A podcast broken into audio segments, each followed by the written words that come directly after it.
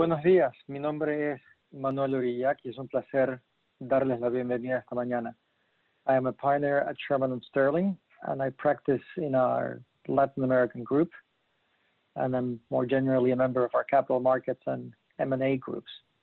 I would like to welcome you all to the fifth session of our LATAM Compliance and Investigations webinar series, a timely discussion on the various challenges of conducting a compliance program remotely from both the US and the Latin American perspectives.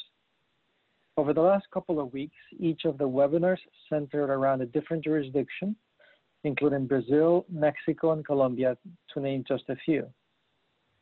For today's discussion, we have teamed up with Payet Rey Cauvi Perez Abogados for a Peru-focused discussion in which the panelists will analyze some of the most pressing compliance issues companies are facing during these uncertain times.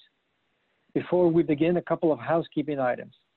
If you did not receive links to the presentation materials and the CLE forms in an email this morning, please go to the Zoom chat for links and you can download the materials. The CLE code will be read at the end of the session. Throughout the presentation, if you have questions, please use the Q&A box located at the top or the bottom of your screen, depending on your device, to submit them to the speakers. Now I will present my distinguished panelists. Our moderator for the program is Philip Urofsky. He is a partner in our litigation practice and a former DOJ prosecutor. He has extensive experience investigating, prosecuting, and defending criminal and civil violations of the FCPA, money laundering, mail and mail and wire fraud statutes, and economic sanctions laws and other regulations. Catherine Stoller is a counsel in our litigation practice. She has wide-ranging experience involving white-collar criminal defense, internal investigations, regulatory enforcement matters, and securities and other complex litigation. She focuses on investigations involving allegations of securities fraud, money laundering, economic sanction violations, price fixing, accounting fraud, insider trading, and the False Claims Act. And our guest speaker is our colleague Carlos Patron, a partner with Payet Rey Perez. He is a partner specializing in antitrust, corporate, and regulatory law. He has extensive experience advising on issues related to Peruvian competition law and has participated in some of the most emblematic price fixing investigations carried out in Peru. He also has significant experience in the design and implementation of compliance programs and conducting audits and forensic investigations. Prior to joining the firm, he held various high-level positions at the National Institute for the Defense of Competition and the Protection of Intellectual Property, Peru's National Consumer Protection Authority. And without further ado, Philip, I turn the panel over to you. Thank you, Manuel. So uh, just give you a, I want to give everyone a overview of where we're, what we're going to talk about today. You know, this is obviously unpre unprecedented, at least in my li lifetime, uh, times in terms of how uh, law firms and companies, our clients, are doing business and the challenges we're facing in, in uh, you know, uh, in, in, in, maintaining a uh, even some degree of normalcy or or lack thereof. So what we want to talk to you about today is, you know, how do you approach compliance when everything is being done differently and uh, uh, and your organization is under extreme stress in some cases. And then we're going to move on to more of the investigation side. Like if you have whistleblowers and you're not in your office or you're or they're not in their office, how do you how do you respond? What do you do uh, that, that that might be different from what you were doing before? How do you do investigations? How do you and, and, and also how do you respond or deal with government agencies who also may not be working from their offices or have complete access to uh, their normal resources? And finally, is there a COVID-19 defense? And, and I'll, I'll, sort of step on the lead on that one and simply say there's not. There is no defense. But there may be, you know, arguments you can make uh, to various government agencies in, uh, to seek uh, either leniency or accommodation as you go forward. So, so let's talk a little bit about our current situation. You know, what, what has changed and how are companies responding? Uh, well, for many companies, this is an existential time period. I mean, the, the question of being able to survive uh, a situation where your stores aren't open or your sales channels are, are, are severely restricted or your vendors, your supply chain is severely restricted. Uh, you know, put, puts companies and, and, and law firms themselves, uh, you know, under under you know some extreme stress, and, and and it also there's some there's new there's new risks, new changes uh, uh, to to how companies are doing business. For instance, in the United States, uh, the government is uh, plowing large amounts of stimulus money into the economy, and that and in a direct way. So direct loans or grants to businesses to keep people employed, direct um, uh, grants of, of, money to to large industries to try to keep um, uh, to keep them open to to to to mitigate some of the consequences of the economic crisis that attends upon the pandemic. And and that means companies that may never have dealt with the government besides paying taxes or maybe having a health inspection now are are dealing with government in a very different way and with a lot of, uh, of apparent controls on them and I can tell you that at least in the United States, the assumption is there will be fraud, waste, and abuse uh, in connection with these government uh, programs. And we're already seeing some of that as uh, already. Uh, so, so much, a significant change in risk uh, that the companies are doing, and and and the compliance program that they had that might have been focused and let, let's hope properly designed to address the risks they had before uh, the start of this year now may no longer be either workable, they may not have sufficient resources, um, or they just may not address these new risks that, we're that I just mentioned. So companies have to just think about how do we make sure that we are addressing the risks that we're facing in, in our circumstances. I can, you know, and, and one one thing the companies are doing obviously is cutting costs. I mean, they're cutting costs because they're they're not making as much money, and they have you know, um, and ultimately that is the goal of a company. Um, but there is a, a you know a, a, risk that comes with that too, and and and you know, one a DOJ official recently said, if a company has brought the, its compliance department down to a skeleton crew, that's obviously not something we're going to love we need to understand why the company would have done that and what steps they're taking to ensure the company is still meeting its legal and compliance obligations. And, and we've seen similar statements from, uh, for, for instance, from the FSA in, in the UK and from um, uh, some of the Brazilian authorities, and I'm sure in, in, in Peru, you've probably heard similar things as well. So what, you know, what we're going to talk about in the next few minutes is how companies should address these new risks, how they should address having new vendors, new customers, new markets, and so on. And I think um, with that introduction, Carlos, uh, what should companies be doing right now? Hey, uh, good morning to all. Um, just to touch on a couple of things that that uh, you just mentioned, it's true. Um, we have to be very careful right now. Uh, compliance is not just bribery and money laundering as, as, as has been traditionally in the past in Peru.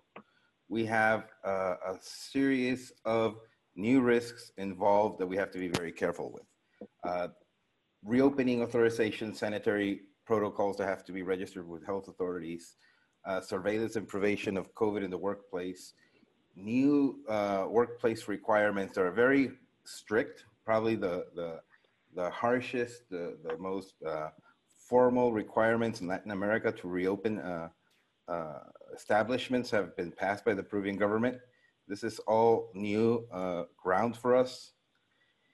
The use of the government reactivation fund, as you mentioned, similar to the US, this is new and the money can only be used for certain activities, uh, um, not, not for any type of expenditure. This is something companies uh, are really not prepared for and have to be aware of. The emergency powers passed, uh, that the government has now have allowed it to bypass regular procurement procedures, and now they're doing direct purchasing, which is a huge exposure, a huge risk. We're seeing a lot of investigations uh, on, on government procurement right now. Export restrictions and approvals. we we're a very open economy. We've never had approvals to export goods. We're having that now. We have to go through government officials to allow us to do business as usual. Again, new risks that haven't been, uh, that we haven't been exposed to before. And this is something I guess we'll touch on as we go by. Um, the, the obvious, I guess the, this, the slide I have in front of me says the easy stuff. It's really not that easy.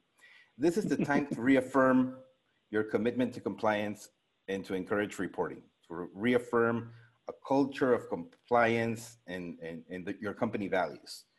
As, as uh, Philip mentioned, there are financial pressures, there's work security issues, there are sales goals that have to be met.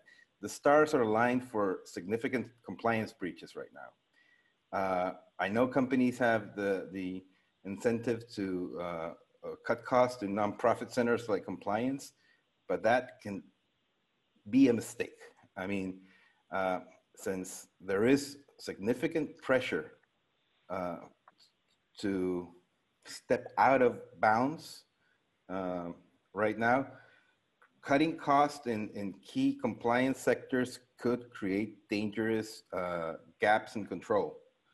Uh, in any event, what, what we've been talking with uh, clients is you have to consider uh, focusing your, your resources, which are scarce now, in the most significant risk that, you, that you're facing.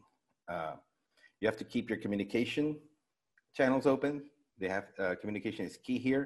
You have to promote the use of information. Only with information will you be able to monitor risks in this new limited environment. Um, we've actually seen a spike of compliance work uh, during the quarantine. Um, I really wasn't expecting it, but there's been a lot of work related to risk assessment. There's a lot of training going on, which I think is great. Video training is is is not a, as has its pros and its cons. I mean, you don't have that interaction that you have with, with, with people when you train them, but it allows you, you have a lot of people right now who have the time and have the resources to, to train. And we should, again, reemphasize corporate values uh, through training, uh, virtual training means, uh, encourage uh, communication, um, identify those employees who are uh, facing new challenges and new tasks and uh, give them the support they need, the training they need to, to face these new circumstances. Um, again, online tools uh, like this webinar again uh, show us that uh, communication and training can be done through remote means and we shouldn't let our guards down.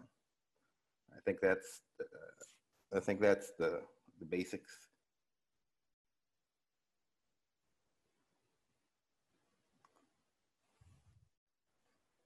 I think you're on mute, Philip. Uh, I'm muted. I know. I realized. All right. So there we go. So um, as you say, webinars, wonderful things, right? Um, so, uh, so if that was the easy stuff, let, us talk about some of the harder stuff then. Um, what do you do in terms of get you know with new business and new new transactions what what, what is the role of compliance when um, when the company is going all out to to find new customers and new supply chain and new vendors and so on I actually had a nice conversation last night with a friend and client who's a compliance officer at a multinational company. And uh, well, basically, it was a, a unilateral conversation. I just got all the complaints social distancing and, and home office are affecting interactions of compliance officers and the people they they they, they supervise and and, and, and, and authorize.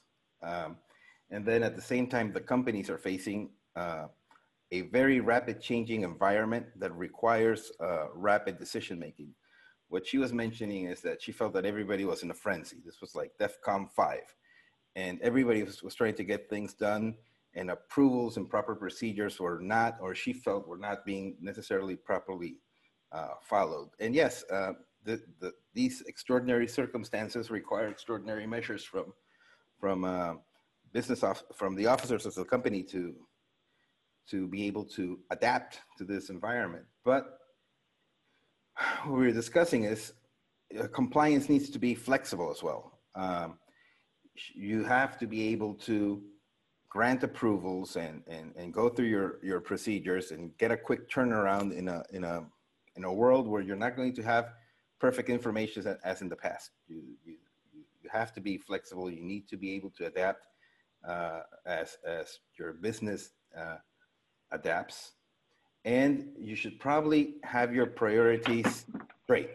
I mean, uh, everything is hectic. You've got limited resources. You have to prioritize. So you have to focus and have particular, uh, particular emphasis on these areas that we can identify as higher risk uh, in this context than in normal times. Again, public procurement, particularly in Peru, we, ha we have a, a tradition, a reputation of, of, uh, of problems in public procurement. Uh, government agencies are out of control. They, in the sense that they're not going through formal procedures because they're using emergency powers. We know that's a higher risk area. We should focus on enhanced due diligence in these type of things.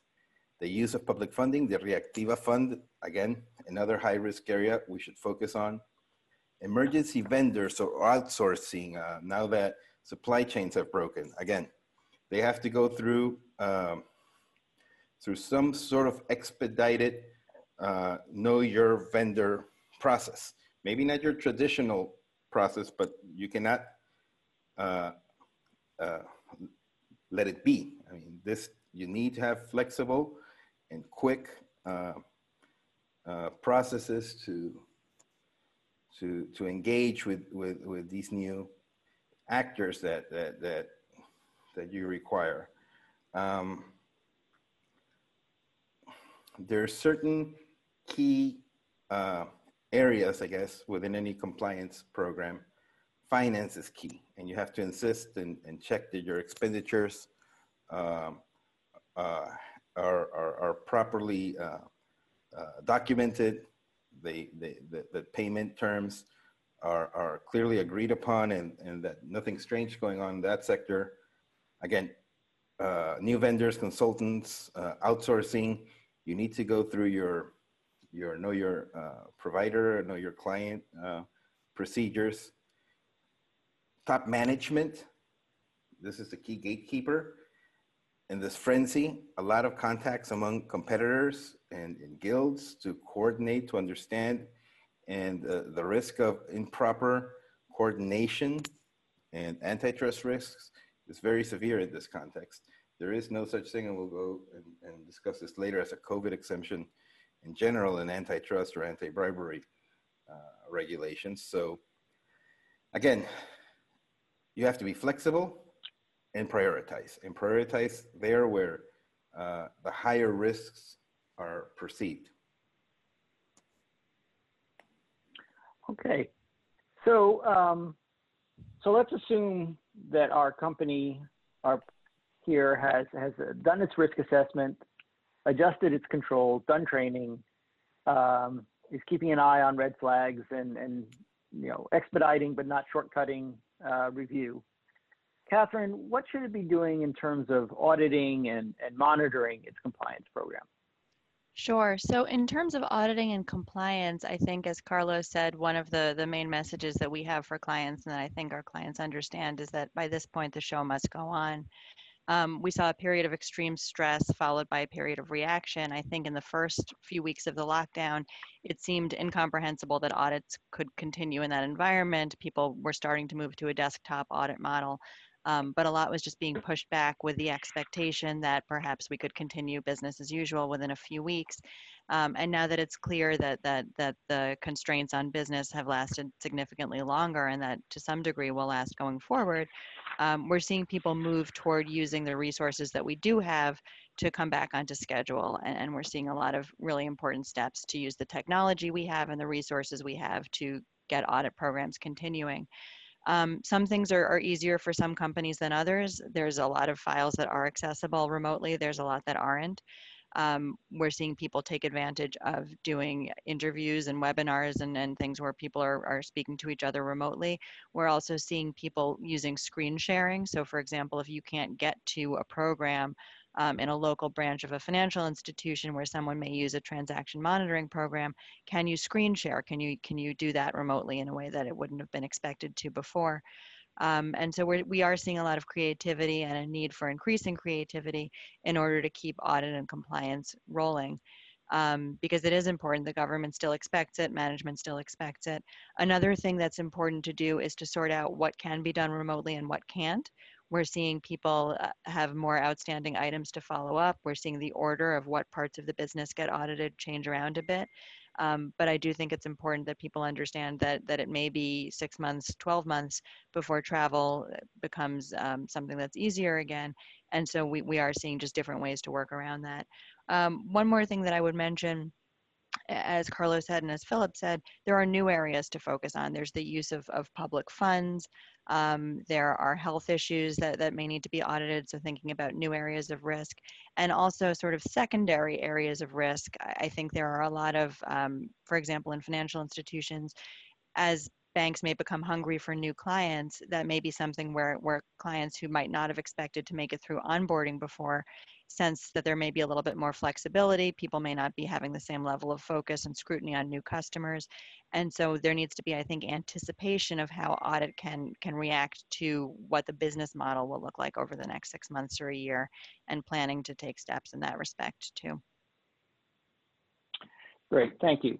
So look, um, you know, it, it, we've always said that, you know, when, when organizations are under stress, all sorts of things come out of the woodwork. And, and that certainly seems to be the case now. Uh, you know, with respect to whistleblowers, for instance, uh, you know, the SEC in the United States announced the other day that it had received over 4,000 reports of tips, complaints, and referrals in between mid-March and mid-May so in two months. Um, and that uh, that number was 35% higher than um, than it had received the previous year in the pre previous period, the same period in the previous year. And you know um, whether that's internal or in this case with the SEC external, it does seem that uh, you know when you have when you're not in the office, people seem might be more willing to to be a whistleblower because they may feel there's less opportunity or for retaliation or less likelihood of them being, you know, dis discovered to be a whistleblower. Uh, and of course, you know, when you when you think about it, uh, you know, we have people who are being furloughed or laid off, and that doesn't that doesn't necessarily leave them with you know warm and fuzzy feelings as to their former employee. Uh, and and just as we talked about before, I mean, as as companies are under stress, you know, someone may be trying to um, cut corners, and and there may be an actual uh, you know other issues. Um, I think also when we think about whistleblowers, certainly as as as you know when we were when I was a prosecutor, when we always understood that a whistleblower may very well be coming to us or coming to compliance because they have an agenda. They they're, they're they have some issues, but doesn't mean they're not telling the truth. And that's that's the key, and that's a very hard thing to get through. Is yeah, they they may be out for a payoff or they may be trying to settle a score, but they you know, they may actually have an issue to talk about. So um, with that sort of extended introduction, Catherine, um, you know, what, how should companies be dealing with whistleblowers in, in, in today's, you know, uh, environment? Well, I think that's exactly right. Um, and so the first thing I think that companies need to do is to expect more whistleblowing um, as you say, when there's times of stress and disruption, that is when we start to hear from people more frequently, um, either because they are, are afraid of losing their jobs and think it will bring them some protection, or sometimes because there's a stress in the company. Um, someone is laid off, and the person who inherits those responsibilities um, may see that that there is that there is a problem with the way it was handled before um, people have have new responsibilities uh, of all kinds that may lead them to blow the whistle on different people. You no longer have the same supervisor, and so now you blow the whistle on your former supervisor. So I think just being prepared to anticipate the uptick um, is an important thing, and make sure that as people are moving resources around, that you continue to have the resources available to handle whistleblower complaints. Um, if any kind of structural changes are happening that you're informing employees of, of how those may impact whistleblower uh, complaints, if there's a change in how interviews will take place, if there's a change in how long one should expect to hear back in response to something that one raises, any changes like that to make sure that, that everybody is on the same page, I think is really important. And also just a heightened responsibility to report up the chain um, to make sure that senior management is aware of what's coming out of the whistleblower uh, complaints or the whistleblower hotline, I think becomes increasingly important in times of stress. So as you see more more complaints with fewer resources, just prioritizing and thinking about how to manage those. Um, there are also just the remote consequences. There's the ability to interview somebody in a sensitive situation when the person is not in the room with you is something that we're all getting used to and we'll talk about more today. Um, and then lastly, I think, Philip, the point you mentioned about the government, the whistleblowers to the government, is just a really important thing to keep in mind. You have to always imagine that the same person who's speaking to you or someone else who has identified the same issue may be speaking to the SEC or DOJ or another government enforcement agency um, and you want to have a good audit trail and to, to be able to demonstrate that you've taken the appropriate steps in response to that.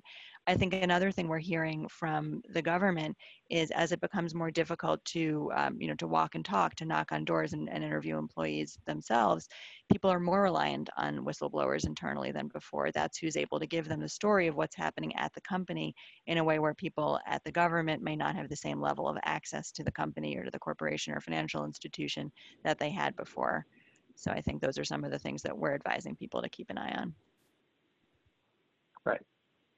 So, uh, Carlos, you, you have a whistleblower, you've done your triage. It's, it's something that you need to address sooner than later. How, how do you do an investigation in today's world? Hey, uh, let me just add to um, the whistleblowing comments mm -hmm. uh, from Catherine. Uh, government whistleblowing in Peru is, is, relatively new. It's not as advanced as in the US or the DOJ. But on the months coming, uh, the, com- the months previous to the COVID crisis, uh, the government antitrust agency uh, officially launched its whistleblowing program. And we're talking about uh, uh, rewards, monetary rewards of up to about $150,000 for antitrust whistleblowers, which, as you mentioned, um, in this context where people are getting laid off and not everybody's leaving companies in, in the best of terms is, is a very significant risk.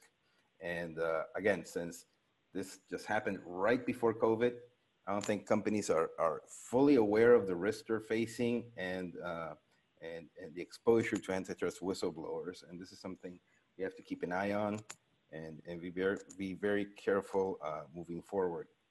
Now, um, back to the point of investigations. Investigations, um, there's their pros and their cons, right? Uh, investigations are, of course, uh, very challenging right now, and investigations are the cornerstone of any effective uh, compliance system. Uh, social distancing just presents practical practical difficulties. Um, it's it's it's it, teams have to be kept in place. I mean, you you can't go without your, your investigation teams and your audit teams uh, uh, during the crisis. Existing uh, investigations are, are, are, we've, we've been engaged in one for several months and it, it wasn't disrupted. Again, it, uh, when it's, uh, when it's data analysis, when it's uh, traditional cloud-based document review platforms that we now use for data review, it's, it's relatively simple to continue working and we've been working on, on on a couple of uh, very large uh, investigations. Uh, there is a financial strain to this, these investigations and, and, and, and, and these systems are expensive. Fortunately, our clients are, are, are, are, are, uh, are, are aware that they cannot uh, abandon these investigations. They've pushed forward. Um, so there's a lot we can do when we're working in these type of environments. Um, interviews and, and physical collections and so forth have are, are limited. I mean, it's not the same thing to do a a a a, a, um, a review. Sorry, battery issues. It's not the same thing to do an interview on on on a platform than face to face. There's there's uh, I don't know, there's a sensitivity that that's missing when you're not uh, looking at someone in the eyes, I guess. But uh, things can still be done. Uh, there might not be as effective, but that does not mean that we have to abandon them, right? We have to push forward. New investigations um, are a little more challenging. Uh, how do we preserve evidence? How we collect evidence when we really cannot uh, leave our, our, our homes?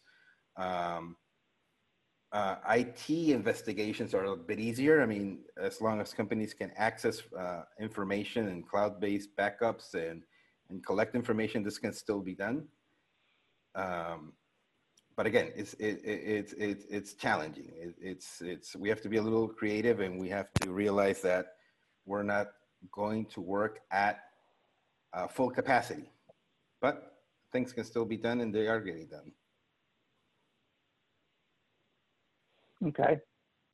Um, in terms of uh, collections uh, from, uh, as you say, you know, you're not in the office, they're not in the office. Have you, you know, any particular tips on how we should collect data or collect Uh, documents? This is a tough one. Um, forensic uh, information collection oftentimes requires you to physically access machines. Um, there are not that many uh, people in Peru that actually do, uh, uh, say, world-class forensic collections. We normally have to fly them in from Colombia, from the States, from the UK. That's something that cannot be done right now. Uh, there are simply no commercial flights. Can't bring people in. There's some things you can do remotely, but uh, you do not have uh, the same um, tools to collect and, and, and recover information. Uh, when you're working remotely, you're basically just relying on your or on your uh, backups and and uh, and eventually cloud-based backups. Physical backups are are hard to access when when you cannot uh, when you cannot move. Um, yes, uh, again, this is I think where where uh, investigations are hit hardest in Peru. I mean, other than things you can access remotely from your IT servers, which are not necessarily complete, uh, it's very difficult as of now because of the lack of uh, tools and movement and flights to bring in uh, IT, uh, forensic specialists to get information. Uh, personal devices, again, personal devices are cannot be compiled or information cannot be lifted remotely. This, you actually need physical access to the device and, and special hardware. And that's something that right now it, it, it's very difficult to do. So securing these, these, these devices for future uh, forensic work is key. You know, we have to secure those devices now, not allow them to be manipulated so that down the road when things normalize a little bit and we can get those tools uh, ready, uh, we can proceed. And in the meantime, just use uh, uh those means that are, uh, uh, that are available to us uh, during the quarantine. And another challenge that we're seeing as things just change day to day is especially in the cross border context, but even within the United States, different regions are returning to normal a little bit faster than others. And so you may be in a position where a unit can access its own office and may be able to do its own hard copy collection, but you can't send in someone from headquarters or someone from a lawyer in another country to do it.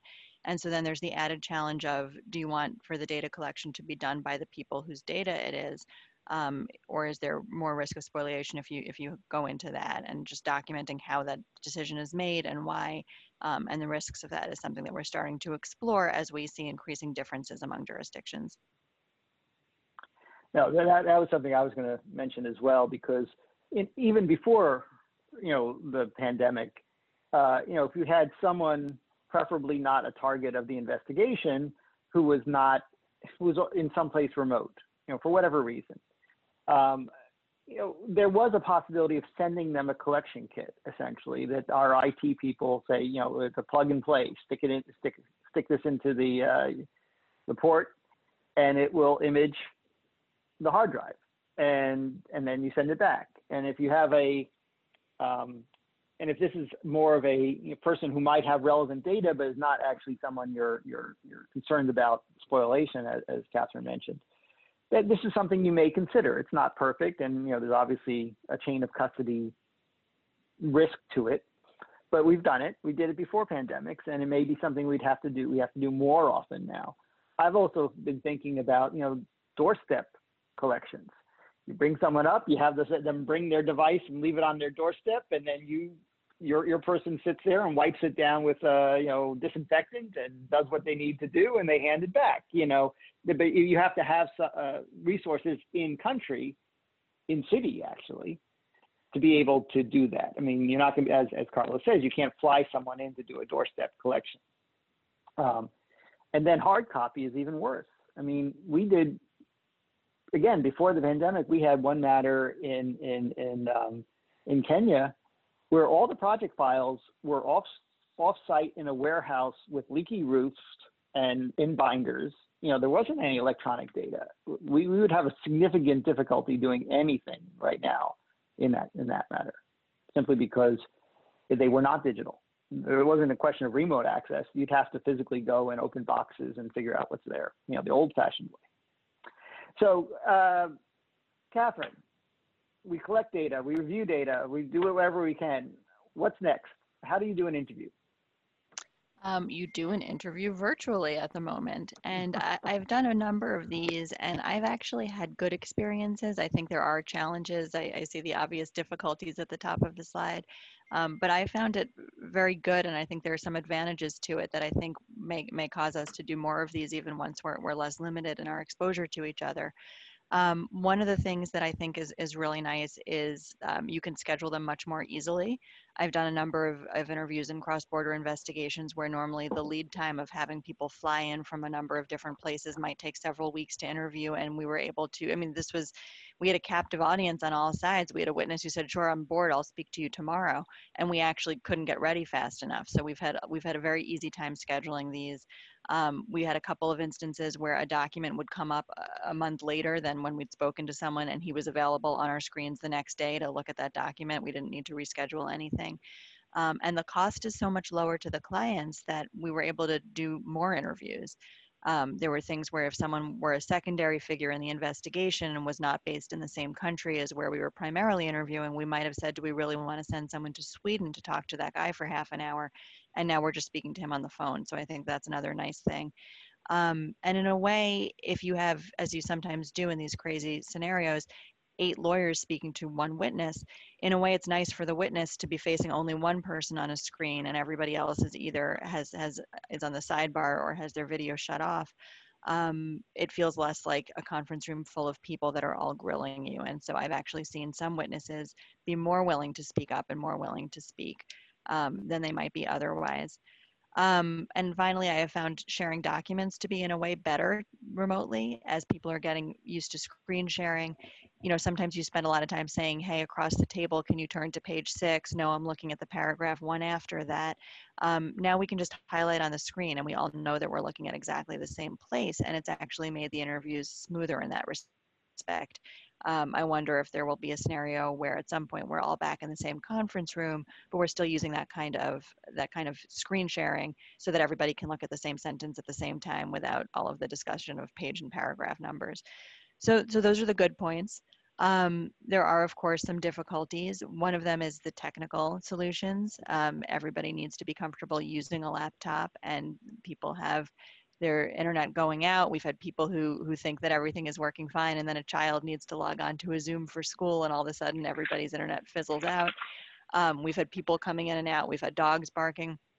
And so just adapting to a less professional situation on all sides, I think has been a challenge.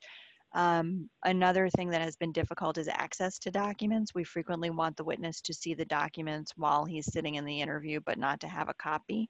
Um, and so to some extent, we can manage that through screen sharing, but we need to be very clear that you, you, you can't take pictures of this, um, you can't retain a copy for your records, and you don't always know what's happening. You don't know if there's another person videotaping the interview off screen. So you are accepting a little bit less control over the environment, and, and that is a challenge.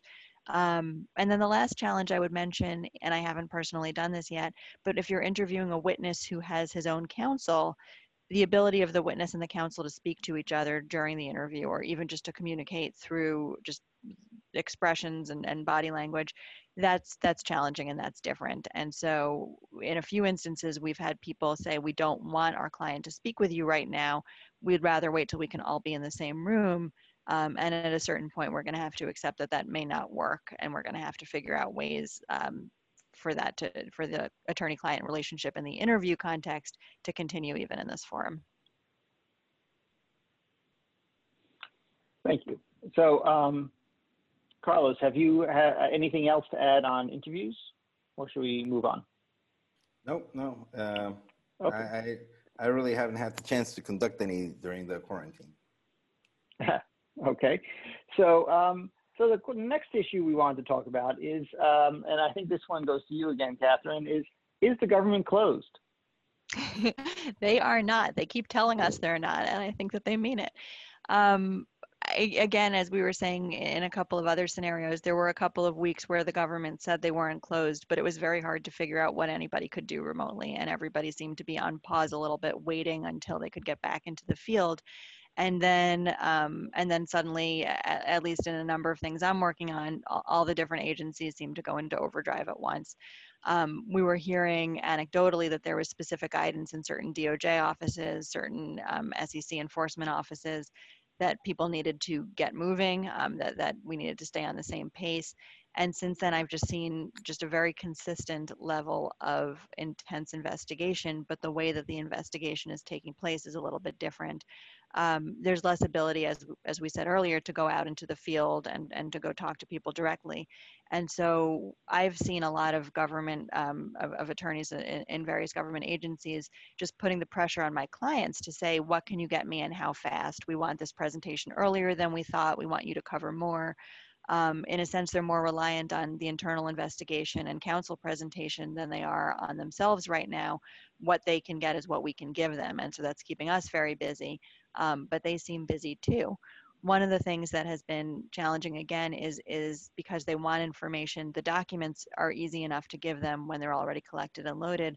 The presentations to the government which is the key part of what we do um, feels different. And so adjusting to that forum the report is very different um, just the back and forth and the relationships particularly as I've started to work with some people that I haven't worked with before. You know, if there's a new agency, if suddenly the Fed gets involved and you have a new team at the Fed, um, it's different. It doesn't feel the same in the context of the the video conference. And I think we're we're still adjusting to different ways that we can create that feeling of being in the same room with each other. Um, one thing that I think has helped a lot is anticipating that the bench is just less hot in the initial meeting.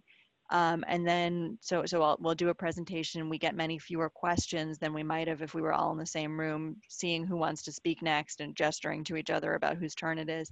Um, but then I'll schedule another call a day or two after and say, hey, now that you've had time to reflect on what we shared, um, please let us know if you have any questions, any follow-up. And, and that meeting, that, that one-on-one or two-on-two conversation has taken on increased importance.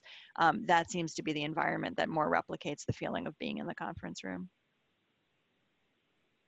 Yeah. And Carlos, what's been the, the your experience in Peru?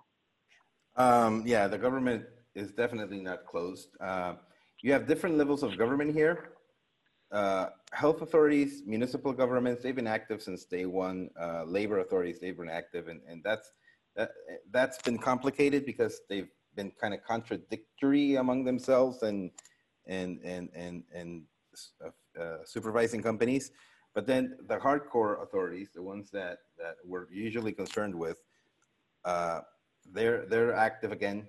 The, the general controller's office has not stopped. I mean, I think the first or second weekend of the of the pandemic, they started announcing uh, uh, overvalued uh, purchases by the government and investigating. There are several dozens of investigations being conducted right now by the General Controller's Office into overvalued uh, procurement processes.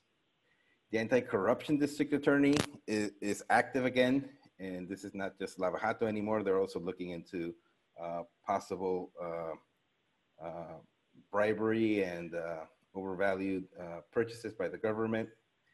The Antitrust Authority, which was dormant at first, issued uh, a warning that uh, uh, antitrust laws were still in place. This was a month into the into the quarantine, and then just this week on Monday they issued their their compliance guidelines. Uh, uh, so the, we've actually had cases in which I don't know if the, I guess the pandemic is also making interaction with certain government investigations much quicker. I mean, I've gotten phone calls and said I need a, a call with your client tomorrow, and we've, we've had uh, uh, web calls, you know, team calls. Uh, we've had uh, document uh, uh, price pricing information and, and, and information requests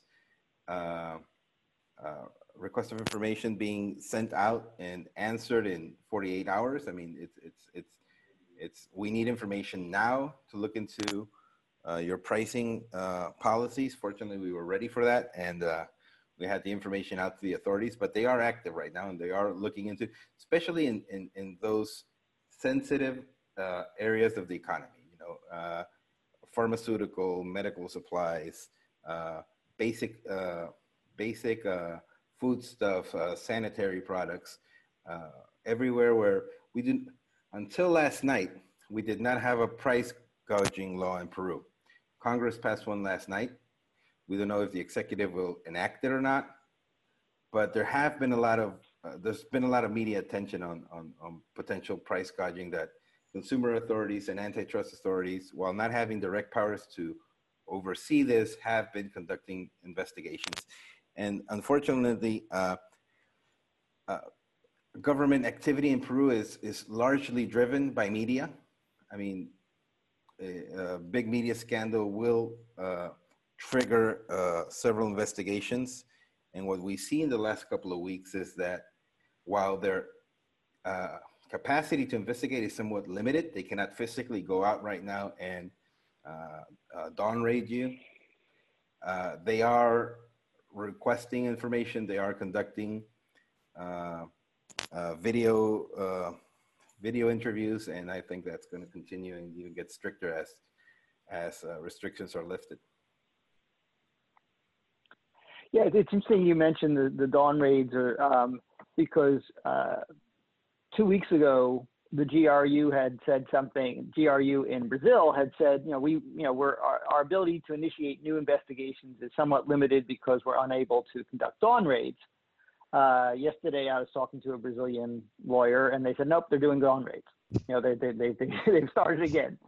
Um, the UK and the SFO, they they said the same thing. The SFO said, well, we're not doing search warrants. Um, and I think agencies are getting uh, have differing levels of comfort with video interviews.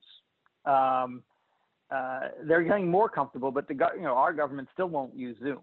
Uh, you know, you know they uh, and um, uh, in the in, in in the UK, the SFO has has at least as of the other week said we're not going to do any compelled interviews, what we would think of as grand jury interviews in the United States, uh, but they'll do voluntary interviews by phone or or, or video. Um, they do have one actual physical limitation in that the S, the interview rooms at the SFO's office in London are too small for, for uh, social distancing. Mm. You can't have multiple people in the room and be six feet apart. So this is um, this has become an issue there. Um, Uh, talk. I want to talk just a, uh, for a second or two, uh, you know, mindful of the time, as to whether there's a COVID-19 defense. And as you heard from both Carlos and, and me earlier, there's not. The laws have not changed, at least not changed in your favor. Um, uh, you know, the anti-corruption, anti-fraud laws still apply, labor laws still apply, uh, accounting fraud, um, securities fraud, procurement fraud, bank fraud uh, you know, disclosures, uh, false disclosures of your um, revenue, revenue management, in, um, uh, in pharmaceuticals, you know, false claims with respect to um, uh, efficacy of various treatments or equipment, and um, and again, uh, as we mentioned before, if you're dealing with the government in a way you haven't been before, possibly false claims. And Carlos mentioned the price gouging law that was just passed in, in, in Peru, we actually have had a law in the United States. I was a prosecutor for 13 years, and I never heard of this law. Um, but it does outlaw price gouging and hoarding in, in times of crisis. And um, I never brought a price gouging case or a hoarding case in the whole time I was there. But uh, my, you know, my uh, colleagues who are still in the government are now learning about this law and starting to bring these cases. So um, I think when you think about it, you know, as I said, the government's not closed, but they are restricted, they are limited, and um, there may be less risk of an immediate enforcement, um, except for something very public or obvious, like you know, a garage full of sanitizer or something like that. But um, but this stuff has a tail to it, and you know, in when the, in the financial crisis of 2008 and nine um, you know, there may not have been an immediate fraud prosecution brought in 2008 or nine, but there were afterwards, and they continue. They're still continuing. So, you know, when and if we ever return to some degree of normalcy, I mean, there will be more investigations, and they will look back. And there's only so much uh, the, um, understanding that you can expect from the government as to the special circumstances under which we were operating at the time in terms of what is permissible or not. Um, as I said, there's not a COVID 19 defense, but the agencies have indicated, and I have the, the screen here uh, is is from the uh, U.S. Department of Treasury OFAC, uh, Office of Foreign Assets Control, which is the main regulator for sanctions compliance and sanctions violations. And they've essentially said, look, um, we understand you may have to prioritize certain and reallocate resources, and we're gonna we'll recognize that. But in in determining the appropriate response to an apparent violation, but not as a defense. And uh, in in Brazil, they said it, it won't affect it won't affect the penalty. It'll just affect the time you get to pay the penalty. Um, in the UK, uh, you've had similar statements from the FSA I think the, the closest I've ever seen to anything that seems to be a defense is the Crown Prosecution Service in the UK has said, has encouraged its prosecutors to accept guilty pleas to fewer or lesser offenses in order to expedite the docket and provide a, prevent a clog, clogging up of the docket. So, Carlos, uh, a closing comment? I want to touch on something you mentioned. Thank you. Um, when when you go back and you look at the large, for example, antitrust price fixing investigations that have been conducted in Peru in 2014, 15, 16 that resulted in these multi-million dollar fines, they all have in common that uh, critical price fixing occurred between 2008 and 2010. And, the, and that's not a coincidence. That's because uh, times of financial crisis lead to desperate actions. And, and this is the time where we need to reinforce again our compliance systems. Uh, we're talking about, there is a lag, obviously, between the time you do, you do breach your compliance obligations, commit infractions, and the government finally can process you. So we're looking at, at, at a four or five year lag in Peru in, in, these antitrust investigations that I mentioned, but that lag is, is, is, is getting uh, uh, smaller and smaller. Authorities have much more powers now. They have uh, leniency programs in place. They have whistleblower programs in place. So, and they're much more savvy and sophisticated, and they know what's going on. So I would expect, again, you you said that uh, the laws have not changed. No, they haven't changed, and there is no COVID 19 defense. I would say that they're even getting stricter because authorities are aware that uh, uh, in these uh, in these times, the incentive to go out of bounds are, are greater, and they've learned from their from from from the past, and they're going to be much more vigilant. they are being much more vigilant right now, and will be as uh, restrictions uh, are relaxed. So it's very important again to reinforce our compliance systems, reinforce the values of the corporation, keep our communication channels open and and and, uh, and be as flexible as as possible in these times. Thank you, Catherine. Yeah, I was going to say something similar, which is that I think over the last few months we have probably all felt personally and certainly seen um, professionally that certain people have a tendency to say, this is a time of crisis. I can't function the way I usually do. Um, and that's very understandable. And I think everybody is being patient with each other. It's been really nice to see the enforcement agencies, everyone's approaching each other as human beings in a way that is, is, is a, feels a little bit different from before.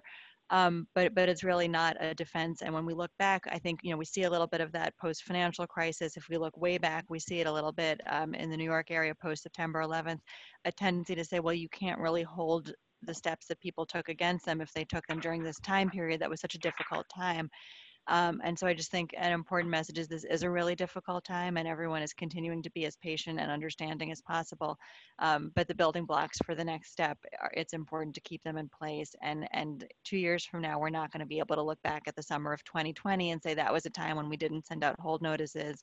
That was a time where we didn't take notes of witness interviews.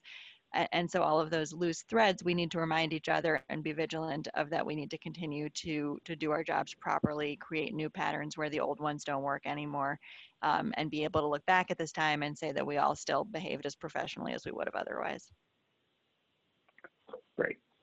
So uh, I want to close by thanking uh, Catherine and Carlos uh, for, for an excellent presentation and thanking all of our participants uh, who have stuck with us through, throughout uh, this hour. Uh, thank you and everyone stay safe. Thank you.